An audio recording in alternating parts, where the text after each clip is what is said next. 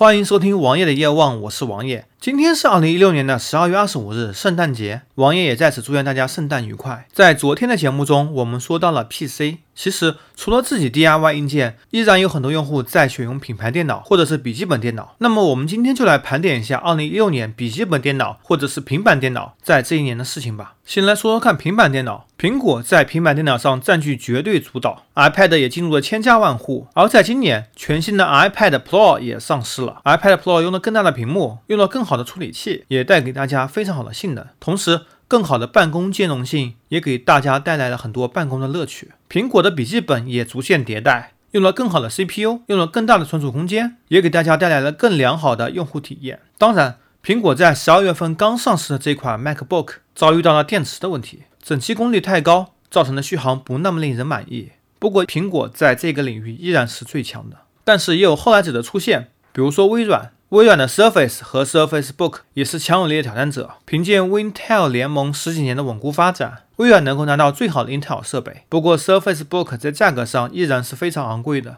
办公体验可能会比苹果更好一些，但是整机的用户体验可能并不如苹果。而在国内市场，便携性笔记本也铺天盖地，无论是华为还是小米，都发布了自己品牌的便携式笔记本。但是结果如何呢？Intel 的酷睿 M CPU 并不是那么给力，性能非常捉急。只有用到低电压的 i5 的时候，性能才能表现比较出色。大家在选购的时候也请看清楚，请务必选购 i5 或者 i7 的低电压版，不要选择酷睿 M。品牌方面，小米笔记本评价还是比较不错的，但是联想新发布的小新在价格上颇具诱惑力，性价比比小米笔记本高一些。而且联想毕竟在笔记本领域做了这么多年了，质量虽然算不上好，但是也绝对不差。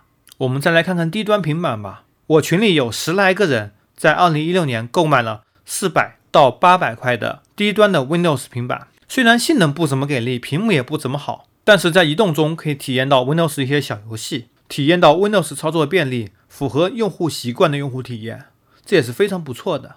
而且这些山寨平板质量并不算太差，可以值得一试。